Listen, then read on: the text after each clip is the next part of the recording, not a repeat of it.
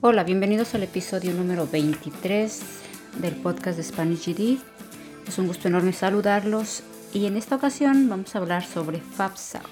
Y acabo de hacer un video sobre ese tema, que no es otra cosa que la ayuda financiera que pueden recibir los estudiantes en Estados Unidos. También voy a hablar un poco sobre los Dreamers o qué tipo de ayuda pueden recibir aquellos estudiantes que se beneficiaron con la acción diferida o le llamaron también DACA, eh, si pueden recibir ayuda o no o qué tipo de ayuda pueden recibir. Considero que este tema es sumamente importante porque puede haber muchos estudiantes que no saben de esta información, sobre todo muchos padres de familia que tampoco saben y por tanto no solicitan, no llenan la aplicación para recibir este tipo de beneficios. También puede haber estudiantes que no son elegibles. Quiere decir que aunque hagan la solicitud y cubran ciertos requisitos, no necesariamente pueden beneficiarse con esas ayudas. ¿Bajo qué criterios se toma todo eso? Bueno, es parte de lo que vamos a cubrir enseguida. Los requisitos, eh, los tipos de becas o tipos de ayuda financiera, dónde o cómo se puede aplicar para estudiar qué, etc. Si es que estén en sintonía y también los invito a que si ustedes por alguna razón no pueden recibir estos beneficios, escuchen de todos modos toda la información porque quizás pueden tener un sobrino, un familiar, un conocido que se pueda beneficiar. Y entre nosotros, la comunidad hispana, es importante que pasemos la voz en este tipo de temas, que compartamos, que invitemos a los demás a aprender, sobre todo porque se pueden beneficiar en el aspecto no solo económico, sino académico. Quiere decir que sus hijos o los jóvenes de las nuevas generaciones van a poder estudiar.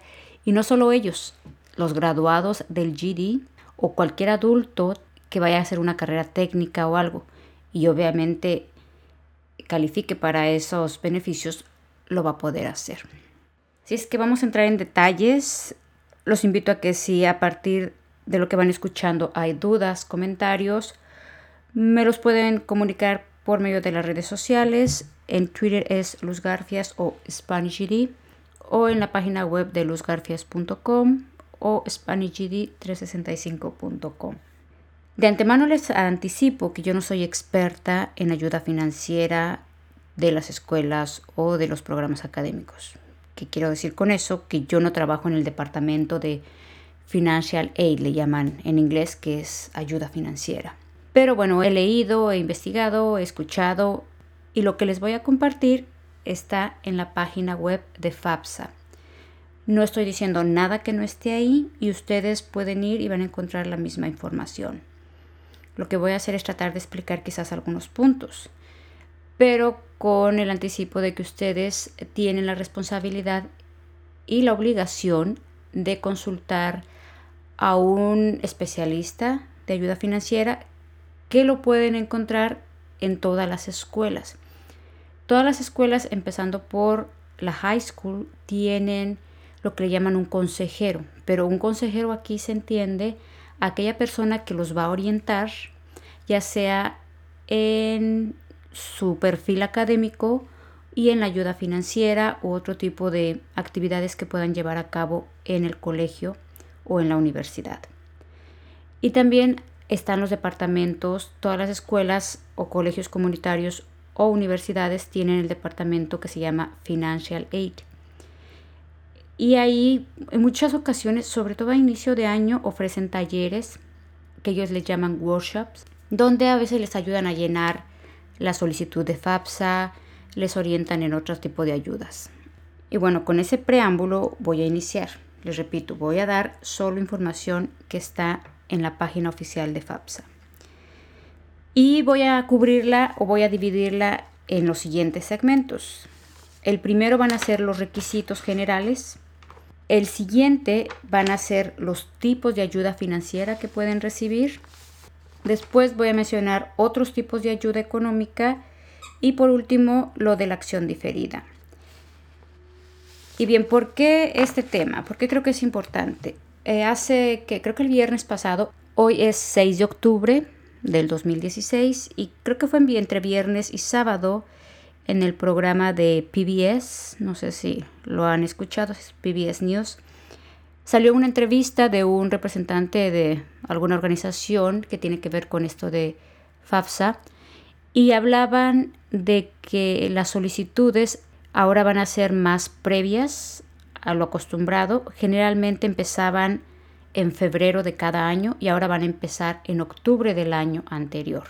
Esto va a ser un poquito complicado para algunos porque, por ejemplo, los que empiecen a solicitar a partir de este año es para el ciclo escolar 2017-2018. Aunque hoy estamos en el 2016 porque el trámite se tiene que hacer con mucha anticipación. Y todo esto lo hicieron porque hay un 45% de egresados de high school que no llenan esa aplicación. Imagínense, el 45% es casi la mitad de los egresados. Y es que no la llenan para nada.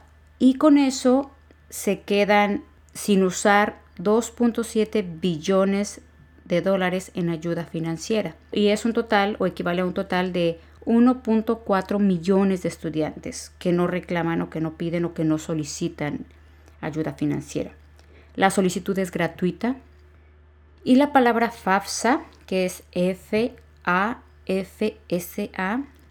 hace alusión a lo que es Oficina de Ayuda Federal para Estudiantes. Eso es traducido en español.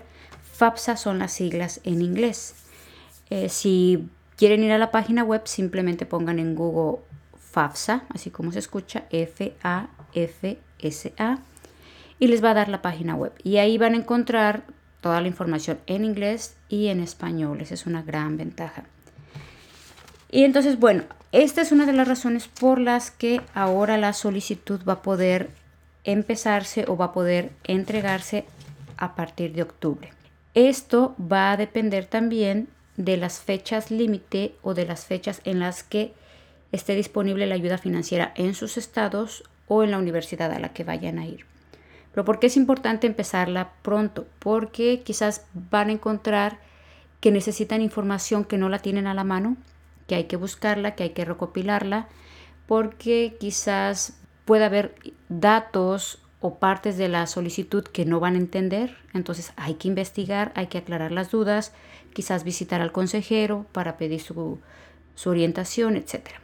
Entonces por eso es importante que empiecen lo antes posible. Y bueno, vamos a iniciar con los requisitos. El primero y más importante es ser ciudadano. O si son extranjeros, debe ser con derecho a participar. En este punto, más adelante voy a tocar exclusivamente lo de los Dreamers o los estudiantes que recibieron los beneficios de la acción diferida. Otro requisito es tener un número de seguro social. Y con respecto a este punto de ser ciudadanos, es aquí donde oscila la importancia de obtener la ciudadanía estadounidense, que es algo que les he comentado en muchas ocasiones.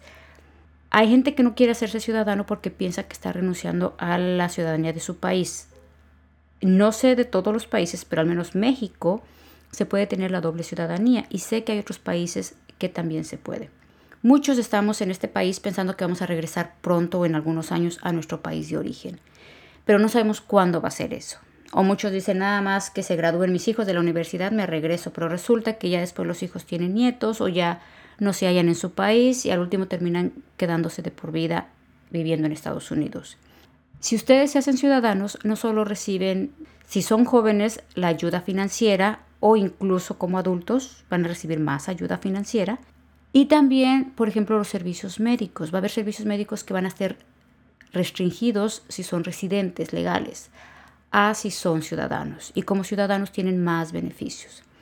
También, hasta donde tengo entendido, en el aspecto de la jubilación. Entonces, si se pueden hacer ciudadanos, háganse ciudadanos. Y sobre todo, y lo más importante aquí es, tienen el derecho a votar. Y con lo desquiciado que están ahorita las elecciones, que creo que está de más decir cómo van, es indispensable que se hagan ciudadanos para que participen, para que voten. Así es que bueno, ese es el primer requisito. El segundo requisito es obviamente tener un número de seguro social válido. Otro de los requisitos es contar con el certificado de high school o equivalente. Y aquí equivalente es el examen del GD, o sea, se puede obtener el equivalente de high school haciendo el examen del GD, el examen del HiSET o el examen del TASC. Si ustedes hacen cualquiera de esos tres exámenes, automáticamente obtienen la equivalencia a high school. Aquí tienen que ver cuál examen se administra en su estado. En cada estado es diferente y posiblemente cambien. Por ejemplo, aquí en Illinois antes solamente se hacía el GD y ahorita recientemente ya se va a incorporar el HiSET y el TASC. Y puede variar en cada estado, pero si quieren más información detallada, escuchen el episodio 13 Ahí se habla de las diferencias entre el GD, el HiSET y el TASC, en qué estado se puede hacer, costos, etc. Y tengan presente que esa información puede ir cambiando o variando un poco con el transcurso del tiempo. También es posible que personas que estén estudiando o que hayan terminado algunos años de universidad puedan recibir ayuda financiera, siempre y cuando haya sido antes del primero de julio del 2012. Quiere decir que si esos estudios que cursaron en la universidad hayan sido previos a esa fecha. El siguiente requisito es inscribirse a un programa académico. ¿Qué quiere decir esto? Pues inscribirse a alguna carrera. Puede ser técnica, puede ser de la universidad, puede ser alguna certificación. Por ejemplo, los colegios comunitarios ofrecen muchas certificaciones o carreras cortas que quizás puede ser, no sé, algunos ofrecen para pintar carros, ¿no? Aprender a pintar carros, a lo mejor es una carrera de un año, de seis meses. Otras a lo mejor ser intérprete, no sé, cantidad de carreras técnicas que hay deben estar inscritos en una carrera técnica o carrera universitaria, si es que van a ir directo a la universidad o al colegio comunitario. Ya que están inscritos al programa académico, obviamente, una vez que empiezan a recibir la ayuda económica, deben aprobar o pasar las clases, porque si no se las quitan, les quitan la ayuda económica. No estoy segura si les piden el dinero de regreso, no me lo tomen al pie de la letra, pero sí, obviamente, si ustedes están recibiendo ayuda económica, deben tener un muy buen desempeño en sus clases. Otro requisito es que no deben tener ah, becas federales en exceso o estar en incumplimiento de pago. Por ejemplo, si ya les han dado muchas becas federales y no han pagado, es un requisito no tener esa deuda. También en el caso de los hombres deben inscribirse al servicio selectivo. El servicio selectivo es nada más registrarse. No se presta un servicio activo en las Fuerzas Armadas. Otro es no tener problemas legales graves, sobre todo relacionados con drogas. Si es una infracción de, por ejemplo, que se pasaron un alto, que iban a exceso de velocidad o cosas así, quizás eso no afecte, pero lo que es relacionado con drogas sí es delicado. Esos son los requisitos generales.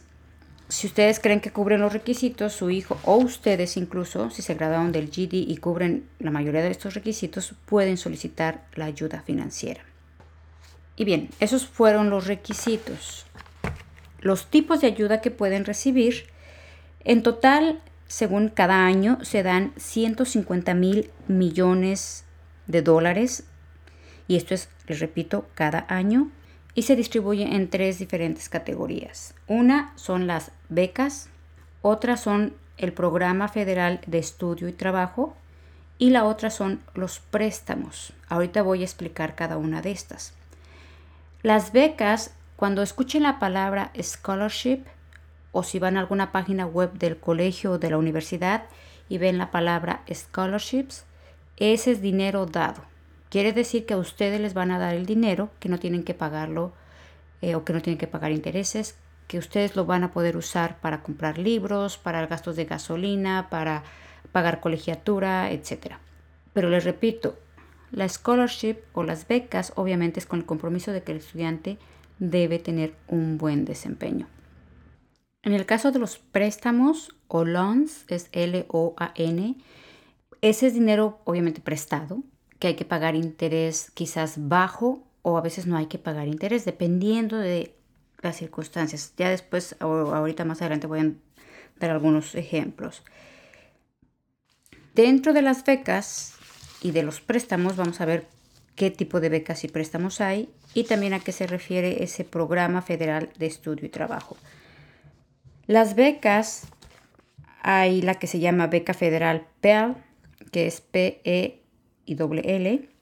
En este caso es para estudiantes de pregrado. sin título universitario. ¿Qué quiere decir pregrado? Lo que les decía con anterioridad, estudiantes que quieran hacer alguna carrera técnica, alguna certificación o la universidad.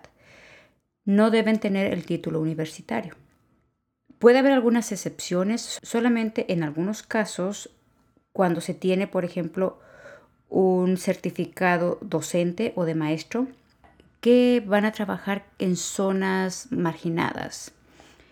Algo hay de eso. Ah, también de ese ahorita explico algunos detalles. El monto máximo que pueden recibir es 5.185 y esto depende obviamente del grado de necesidad económica de la escuela o institución educativa a la que van a ir, porque cada escuela puede tener costos o colegiaturas diferentes. También depende si el estudiante va a ser estudiante de tiempo completo o de medio tiempo. ¿Qué diferencia hay entre un estudiante de tiempo completo y uno de medio tiempo? Uno de medio tiempo quizás puede tomar dos clases o tres al semestre. El de tiempo completo va a tomar más de 12 o quizás hasta 16 créditos al semestre. Los créditos, no, no, no digamos que son las horas, pero por ejemplo, una clase puede tener tres créditos. Otra clase puede ser cuatro créditos y el costo de cada clase se determina por el costo por crédito. Por ejemplo, si en, una, en un colegio comunitario cobran 100 dólares por crédito y la clase corresponde a tres créditos, quiere decir que son 300 dólares por la clase.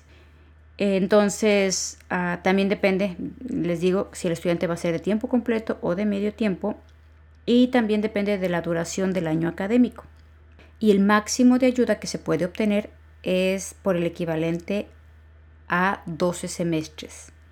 Toda, ahí entraría casi toda la carrera o lo que cubra en 12 semestres, que equivale casi a 6 años, pero si toman clases en el verano, ahí tomen en cuenta eso, porque a veces en el verano puede cubrir o puede ser considerado como semestre, pero aquí también depende de la escuela. Hay escuelas que se manejan por trimestres, por semestres, etcétera.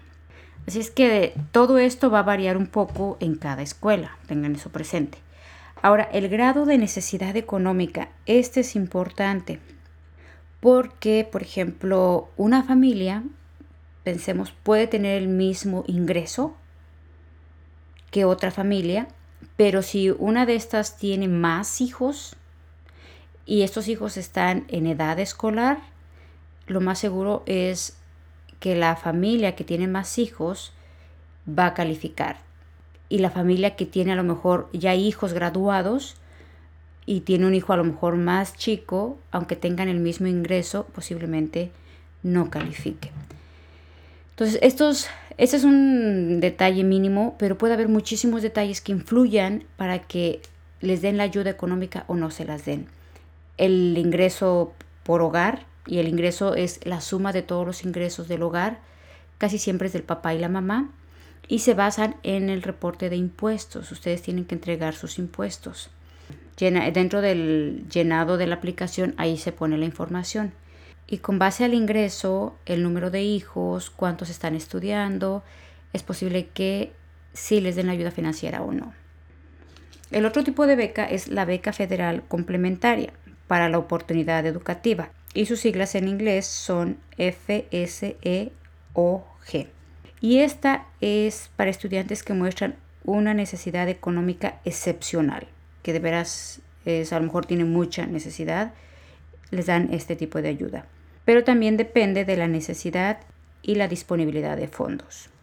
La otra beca es la beca de estudios superiores para el fomento de la docencia, que es TEACH o la TE ACH. Esta es para estudiantes que van a ejercer la docencia o ser maestros en escuelas privadas o públicas que pueden ser primarias y secundarias y que brindan el servicio a familias de bajo ingreso. Si el docente o el candidato a, a, esta carrera no califica, esa solicitud se puede convertir en un préstamo. O sea, si no le pueden dar la beca o el dinero, quizás le den un préstamo. El otro tipo de beca puede ser la beca por servicio militar en Irak y Afganistán. Esta beca es para los hijos de miembros de las Fuerzas Armadas que fallecieron en el servicio militar prestado en Irak o Afganistán después del 11 de septiembre del 2001.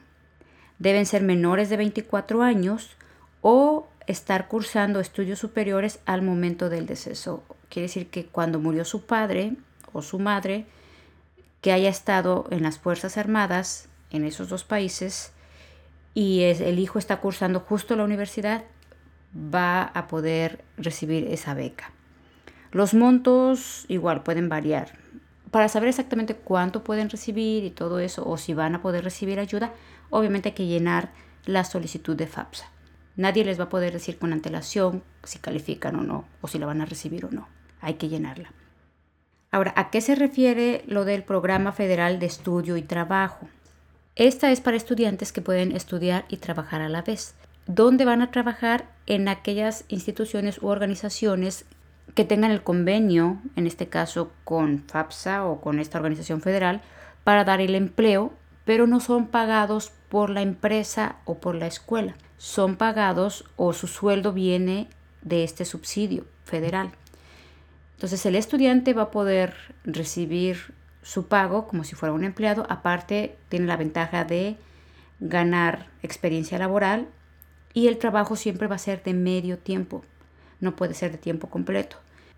El otro programa, entonces ya vimos lo que son las becas, el programa federal de estudio y trabajo y ahora los préstamos.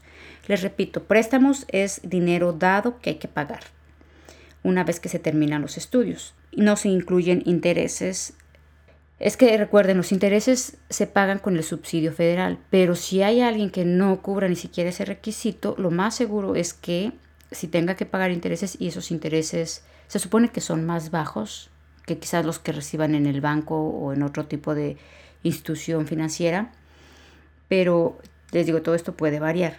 Así es que los préstamos son eso, préstamos y hay dos diferentes tipos. Uno es el programa federal de préstamos, le llaman Perkins, y este préstamo incluye intereses bajos para estudiar el pregrado y posgrado. Les repito, pregrado es una carrera universitaria, a lo mejor una certificación, carrera técnica, carrera corta. Posgrado es lo que se estudia después de la universidad o después de los cinco o cuatro años de universidad.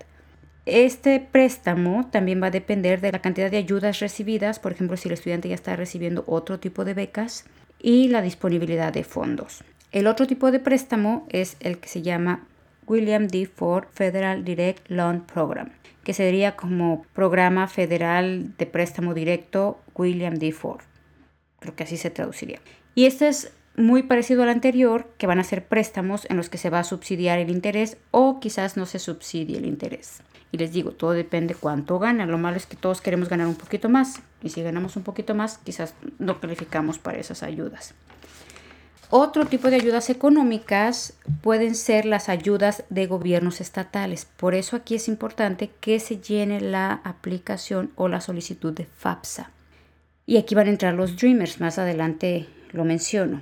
También puede haber ayuda de las instituciones educativas. Por ejemplo, hay universidades que ofrecen diferentes tipos de becas. Y no solo las universidades, también los colegios comunitarios. Por ejemplo, hay una, en el caso de los que son minoría, que casi siempre los hispanos entramos en esa categoría, va a ser para aquellos que por primera vez van a la universidad.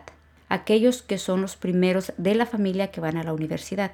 ¿Qué quiere decir? Si ustedes son los primeros o es el, son los mayores o es el mayor o la mayor de la familia y van a la universidad, posiblemente puedan recibir un tipo de beca.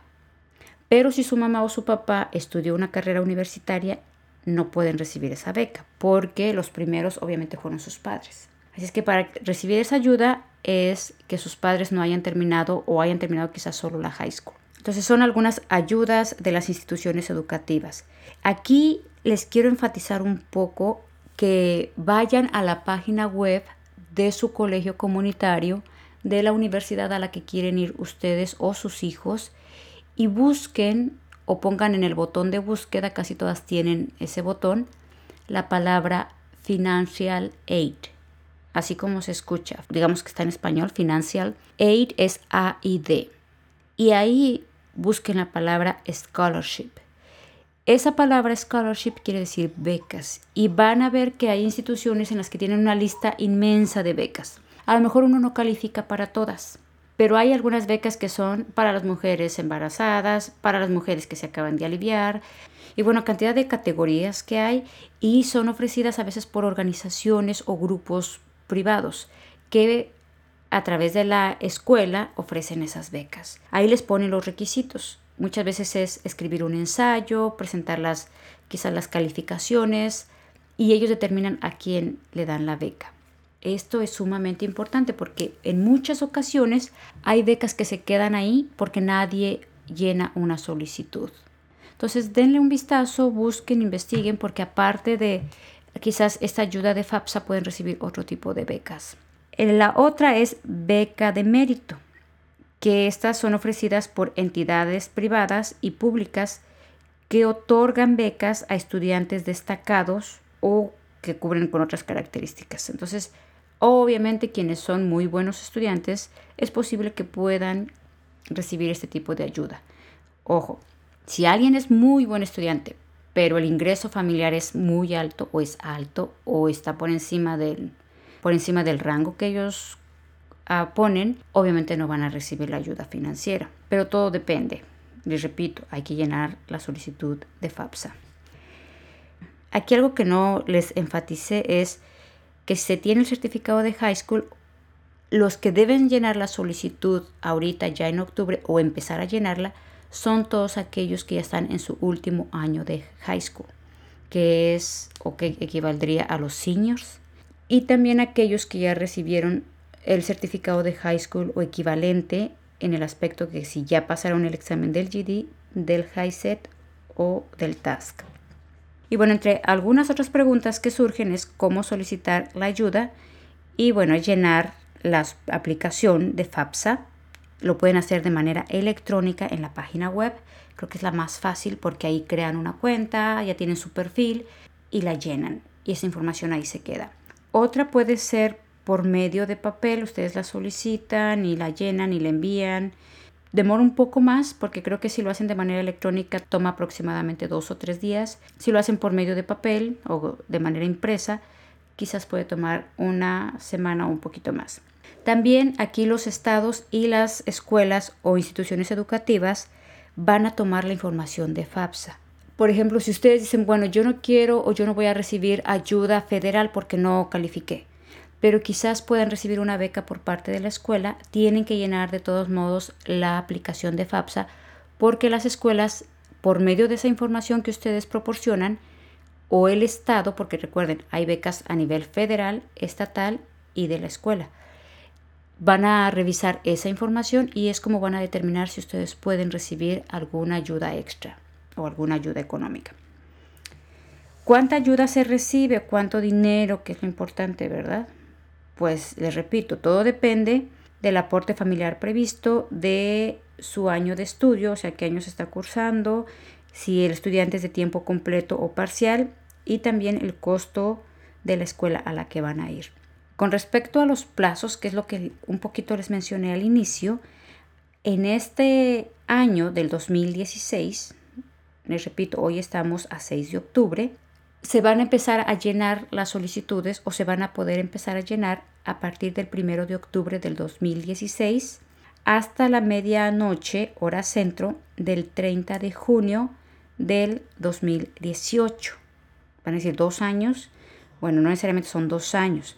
Es porque ahorita estamos en el 2016, pero se va a llenar la solicitud y esto va a tomar de aquí hasta mayo del 2017 para cuando inicie el ciclo escolar 2017-2018. Ustedes van a poder recibir la ayuda una vez que inician la carrera, porque si alguien ahorita está cursando la preparatoria o la high school, todavía están en la escuela y ellos se van a graduar hasta mayo o junio del 2017, pero el trámite se puede iniciar desde ahorita. No lo vayan a iniciar a la mera hora un mes antes de que se gradúen o cuando ya se vayan a graduar, porque de hecho para inscribirse a las clases, para ser aceptado en la escuela en la que van a ir o la universidad o colegio, deben hacer la solicitud con mucho tiempo de anticipación, hacer exámenes de admisión, ver si los van a aceptar, ver qué clases van a tomar. Entonces, no es que vayan a hacer todo de la noche a la mañana en uno o dos meses tienen que desde ahorita ir determinando a qué escuela van a ir, dónde, cuánto cuesta, etc. El 2017 y 2018 es el ciclo escolar que se va a cubrir, pero aquí también tengan presente que los estados y las escuelas o instituciones educativas pueden tener diferentes plazos. O sea, el que yo les diga ahorita la fecha no quiere decir que ya todas absolutamente vayan a tener ese mismo plazo, pero ustedes pueden ir llenando su solicitud de FAPS. Para cuando la escuela ya esté lista o el estado para liberar las becas, ustedes ya tienen todo listo. La solicitud de FAPSA se tiene que llenar cada año y el tipo de ayuda económica que van a recibir obviamente puede variar cada año porque de un año a otro pueden cambiar las circunstancias económicas. Es posible que les den más, es posible que les den menos o que no les den. Eso es con respecto a los plazos, los tipos de préstamos, becas, etc. Y ahora vamos a hablar de lo que es DACA o los Dreamers, los estudiantes que llegaron aquí cuando siendo niños terminaron su prepa y cubren los requisitos para entrar a lo que fue la acción diferida, que fue una orden ejecutiva del presidente Obama en el que pueden recibir un número de seguro social para trabajar y continuar estudiando.